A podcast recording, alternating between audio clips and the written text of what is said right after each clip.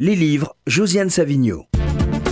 Eh bien, Josiane va nous parler euh, d'un roman de Maëlys Bessery, Le Tiers-Temps, avec en, en couverture Samuel Beckett.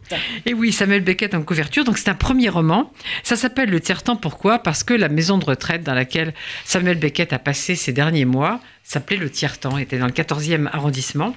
Et alors, c'est pas du tout, je tiens à préciser, c'est pas du tout une démarche biographique. C'est vraiment un roman.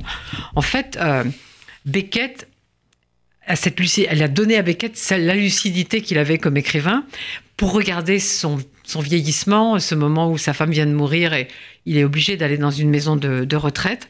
Et du coup, il devient comme un de ses personnages. Il parle, il parle comme un de ses personnages. C'est absolument fascinant.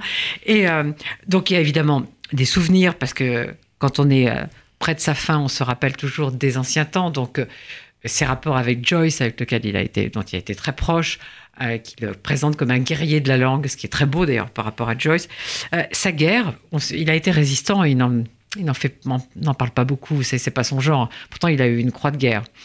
Et euh, sa maison d'Ussy, en Seine-et-Marne, où il se, où il se réfugiait pour, euh, pour lire, pour écrire.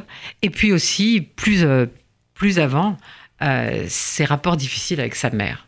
Donc, euh, il y a toute la partie du, du souvenir. Et puis, euh, et en fait, c'est une sorte de journal, c'est une sorte de journal de bord, une sorte de journal de bord.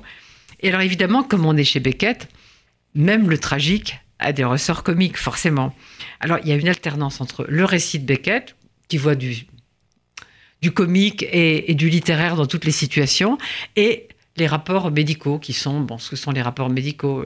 Il est trop maigre, il ne mange pas assez, malgré tout, il est encore assez autonome, il se promène dans le quartier. Donc, donc il, y a, il y a tout ça qui, euh, qui est. Alors, je vais vous en lire un petit morceau, comme j'aime bien faire. C'est Beckett qui parle? C'est Beckett qui parle. Tout, est- tout est à la première personne quand, quand, euh, quand c'est pas les rapports médicaux. Le vieux est devant sa soupe.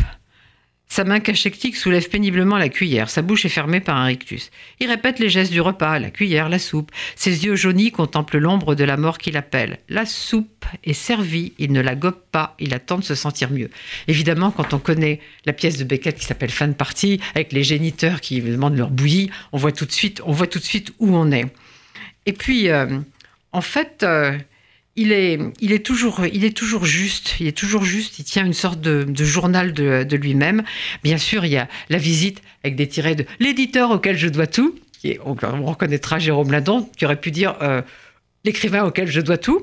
A évidemment, on est en 1989, c'est les 20 ans de son Nobel qu'il n'a pas voulu aller chercher.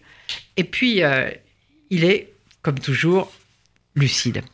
Pourquoi faut-il que même dans ses vieux jours, à l'hiver de son existence, hiver de son déplaisir, l'homme qui n'aspire pourtant plus à grand-chose, si ce n'est un peu de paix, soit confronté bien malgré lui à tant de bêtises? Je veux dire, comment se fait-il que le vieux, dès lors qu'il se voit contraint de fréquenter une population qu'il tentait de fuir jusqu'alors, personnel médical, garçon coiffeur, etc., devienne un animal de compagnie devant lequel on déblatère C'est assez juste, non?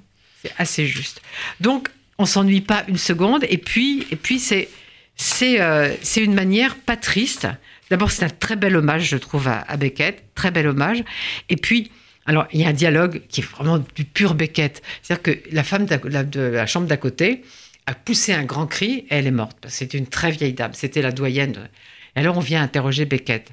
Qu'est-ce que vous faisiez quand vous avez entendu ce cri? J'écrivais. Ah bon? Vous écrivez toujours Alors pourquoi dites-vous que vous écrivez c'est du Beckett pur sucre. Et c'est vraiment un premier roman très réussi, ce tiers-temps de Maëlys Bessery chez Gallimard. J'espère qu'elle va en écrire d'autres. En tout cas, c'est un très beau début.